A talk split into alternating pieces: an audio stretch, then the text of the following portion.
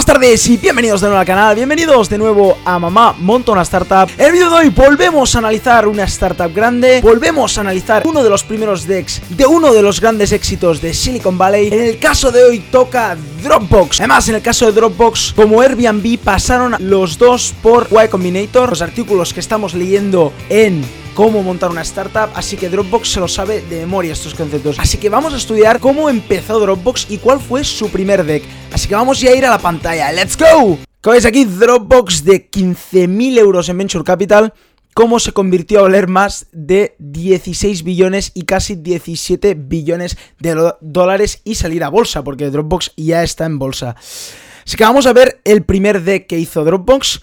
Como ya os expliqué en qué es un MVP, Dropbox la primera vez que se presentaba al mundo no lo hizo con una presentación, no lo hizo con ningún producto, lo hizo con un vídeo, pasó un vídeo, lo podéis ver en el vídeo de qué es un MVP que está en mi canal, hizo un vídeo de unos 5 minutos explicando qué era el producto, cómo funcionaría y esto es lo que les envió los inversores. Los inversores al verlo vieron que les gustaba el producto y dijeron, esto yo lo quiero. Entonces es cuando empezaron a hacer todo el desarrollo del producto, de las presentaciones, del deck y ir a inversores a buscar dinero. Entonces vamos a ver la primera presentación. Dropbox Moving the World's Files. Dropbox moviendo los archivos del mundo. GetDropbox.com. En ese caso no tenían ni el dominio de Dropbox.com. Ahora obviamente ya lo tienen. Los que no uséis Dropbox, que deben ser pocos, es para guardar muchos archivos, sincronizarlos con varios dispositivos y ha solucionado un problema bastante grave, que era uno, la movilidad de archivos que antes se hacía con Memory Pen todo, ahora con Dropbox es mucho más fácil, y obviamente la memoria que ayuda a no tener tanta memoria en el ordenador, ¿no? Ayuda a tener más espacio en el ordenador. Así que seguimos con la presentación. La primera diapo. Storage is a mess. Y nos pone una foto de como un estudio muy, muy, muy desordenado, queriendo decir, obviamente, que la organización y cómo guardar ficheros en un ordenador era un desastre, obviamente si os fijáis, ahora mismo abrís el, escritorio y seguís teniendo solamente un desastre. En mi caso también es un desastre. Lo tengo que organizar porque guardo muchos ficheros, los pierdo muchas veces. Y aquí detectaron un problema los de Dropbox. Así que vamos al siguiente diapo. Es 2007, 2007 hace 12 años, casi 13 años ya. Y aún es un, es un dolor el... Los cuatro problemas nos los marca aquí. Trabajar con varios ordenadores. ¿Por qué? Por lo que os he dicho, tener que mover ficheros. Dos, eh, compartir ficheros entre el equipo. Obviamente antes, solamente si había un tamaño en el mail ya no cabía, los tenías que hacerlo con Memory Paints o con, CDs y era más complicado. Tres, poner fotos, vídeos en la web. Y cuatro, proteger archivos de que se pierdan. ¿Qué pasa cuando te desordenas muchos archivos? Que se pierden. Que a quien no le ha pasado, venga, levantar la mano si os ha pasado, obviamente os ha pasado. Os estáis levantando la mano aunque no os vea proteger los archivos de que se pierdan. Estos eran los cuatro problemas que detectaron Dropbox. Obviamente, los inversores y la gente ya veía que era verdad estos cuatro problemas. Vamos a ver la solución que nos proponen. ¿Qué está haciendo las personas ahora? Nos ponen las soluciones de hoy en día. Uno, emails, enviarse todos los archivos por emails. Dos, USB, USBs, obviamente, memory pens. Tres, ponerlo en el buscador. Y cuatro, y cuatro, piecemeal solutions que significa lo, de siempre, ¿no? Pues guardarlo muy desordenado, no tener un plan, tener una solución de toda la vida, o sea, no, no, con no tener ninguna solución estándar, ¿no? Vamos a ver, seguimos a ver si nos dicen la solución. En un mundo perfecto, tus archivos están siempre disponibles cuando quieras y donde quieras en cualquier dispositivo, obviamente, para eso sirve Dropbox. Dos, nunca preocupado por perder datos, obviamente, por perder archivos, por perder a lo mejor algo muy importante que tenías por tenerlo desordenado, a lo mejor has borrado cosas que no querías y pierdes datos o archivos, ¿no? Y tres, compartir y poner media en la web simplemente con un clic, ¿no? Simplemente arrastrando el archivo, ¿no? Seguimos. Dropbox. Ahora sí que nos explican por fin la solución. Después de, de todos los problemas que hemos visto. Y además, si fijáis, cada diapo te va aumentando el nivel de sí que me pasa el de, ostras, es un problema, es un problema grave, necesito una solución, incluso te van remarcando lo que haces ahora, porque es un problema, ¿no? Entonces tienes ganas ya de ver la solución, que es lo que me ha pasado a mí, si os fijáis yo quería ver la solución ya, ¿no? Vamos a ver qué nos propone Dropbox. Dropbox keeps files, eh, mantiene los archivos sincronizados en todos los ordenadores, con una copia de seguridad, accesibles desde cualquier lugar y muy fácil de compartir. Y dos, funciona muy buena el It Just Works. Em, a veces te preguntarán por qué, pero me parece muy buena el de después de tanto explicar tantos problemas, explicar todo lo que solucionarás y que funciona. Entonces, supongo que en la siguiente diapo te enseñarán eh, cómo funciona. ¿Ves? Aquí os enseñan la demo, que ahora mismo os dejaré el vídeo unos segundos porque está también en que es un MVP y si queréis también lo podéis buscar en YouTube. Pero os dejo el vídeo de cómo Dropbox presentó su producto al mundo sin aún tenerlo, porque esta, esta presentación es sin aún tener este producto. Entonces os voy a dejar el vídeo ahora para que veáis cuál es la solución de Dropbox. Aquí va.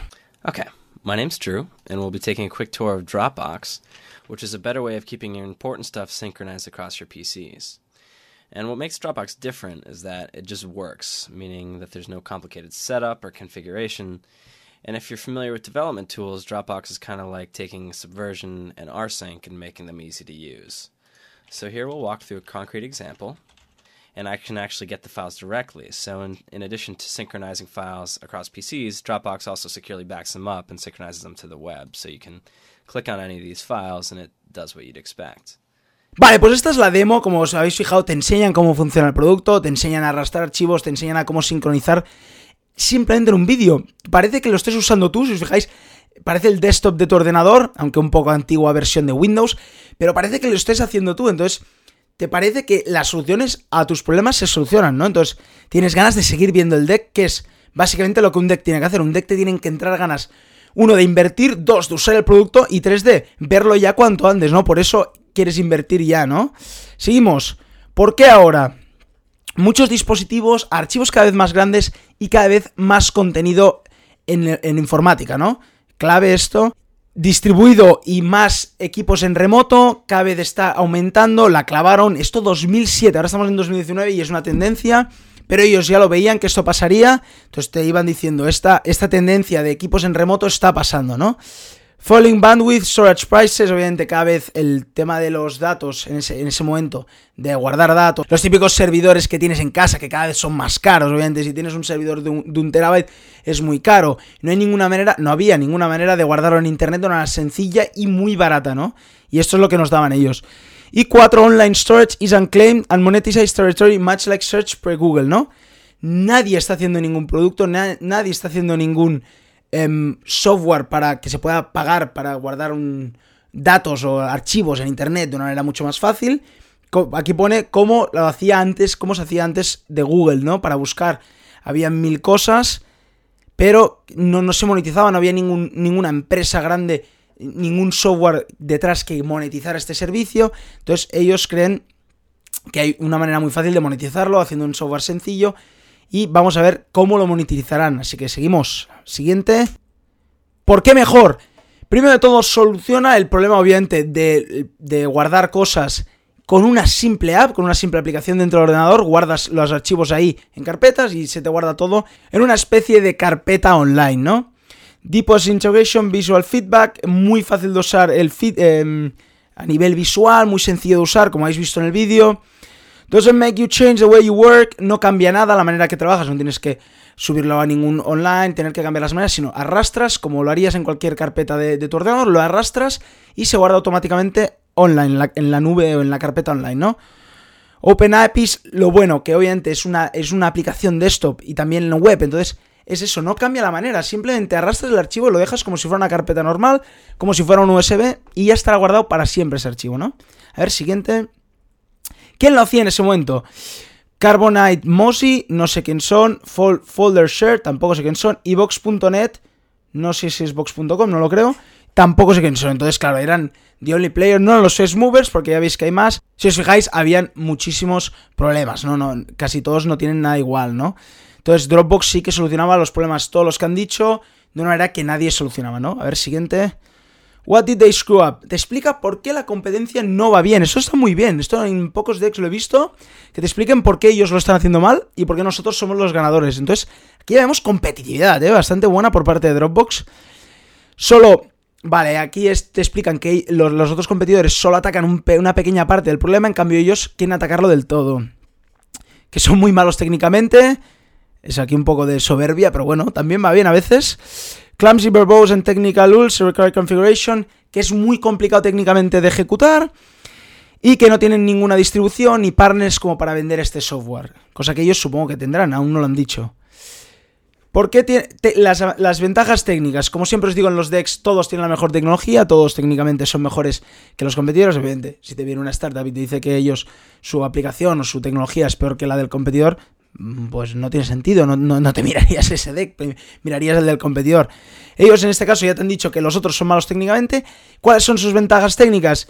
Pues aquí las tenéis, pues que van con un, con un Python, que van con Amazon S3, que están obsesionados con el performance, que funcione siempre, no quieren que caiga, y más técnicas de programación, compresión, encriptación y muchos detalles técnicos que mejoran la competencia, ¿no? Siguiente. El equipo, ¿quiénes son? Porque nosotros, en este caso, somos los que vamos a hacer Dropbox mejor que la competencia, porque técnicamente somos mejores nosotros que ellos.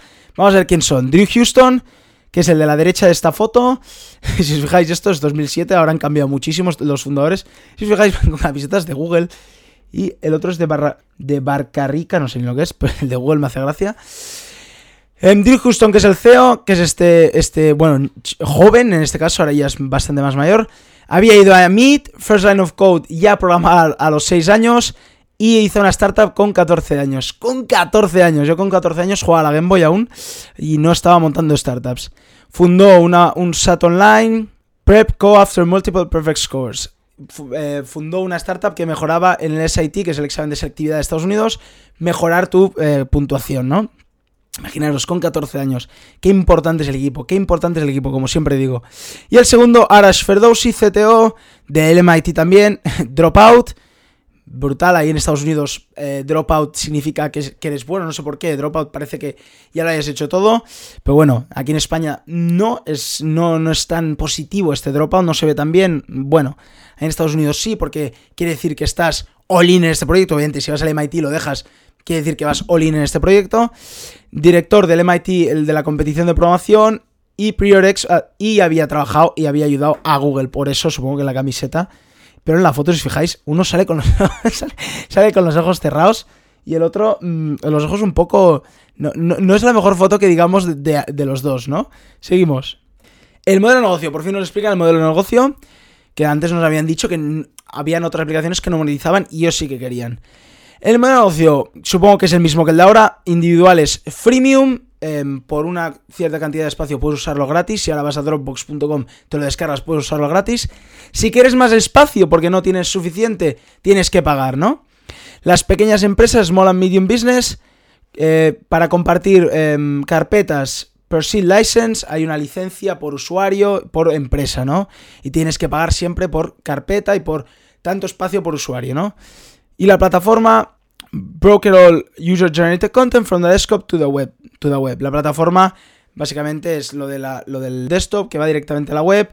Supongo que esto no, en este caso ahora mismo no lo monetizan. No sé si querían monetizarlo de alguna manera, pero no lo monetizan, ¿no? Vale, seguimos. La plataforma. Eh, la plataforma básicamente es la, la web, en este caso, que pasan a una aplicación en el ordenador para todo el contenido generado que vaya al, desktop o a la aplicación desktop, directamente va a la web, ¿no? Convenient for users, drag and drop, simplemente como ahora, como lo habéis visto en el vídeo, ¿no? Arrastrar la aplicación a, la carpeta, en este caso la aplicación, y ya se guarda directamente, ¿no? Beneficioso para web apps, porque se puede em, poner más contenido, menos fricción y menos fallos, ¿no? Bigger picture, ellos ya te explican, gran dibujo, ¿no? De una vista desde arriba, todos los archivos en Dropbox, delegar acceso a las web apps, ¿no? Que en este caso ellos ven que todos los archivos los tendrás en Dropbox, que en este caso no ha sido 100% así, pero ellos veían que pondrías todos los archivos de Dropbox y directamente, que ahora se puede también, ¿eh? Directamente desde las web y de las de las web apps, poder acceder directamente a los archivos de Dropbox, que ahora mismo se puede hacer esto, pero no tienes todos los archivos en Dropbox. Por lo menos yo, en este caso, ¿eh? Seguimos, Customer Acquisition. ¿Cómo eh, captar usuarios? Lo primero, Early Adopters, Beta Users, Natural Influencers. Supongo que es sus amigos todos los informáticos, los de su zona, los de Google para, el CTO, y enviarles a estos, ¿no? Otra manera de captarlos, que es gratis. Eh, gratis, un freemium, en este caso, como captar usuarios, diciendo probar, que es gratis, hasta un terabyte o hasta un giga. En el momento en que os lo paséis y habéis visto que funciona o, habéis, o no os gusta, no pagáis o pagáis. En este caso, si de verdad veis que os gusta, pagáis, ¿no? Que es lo que ha pasado.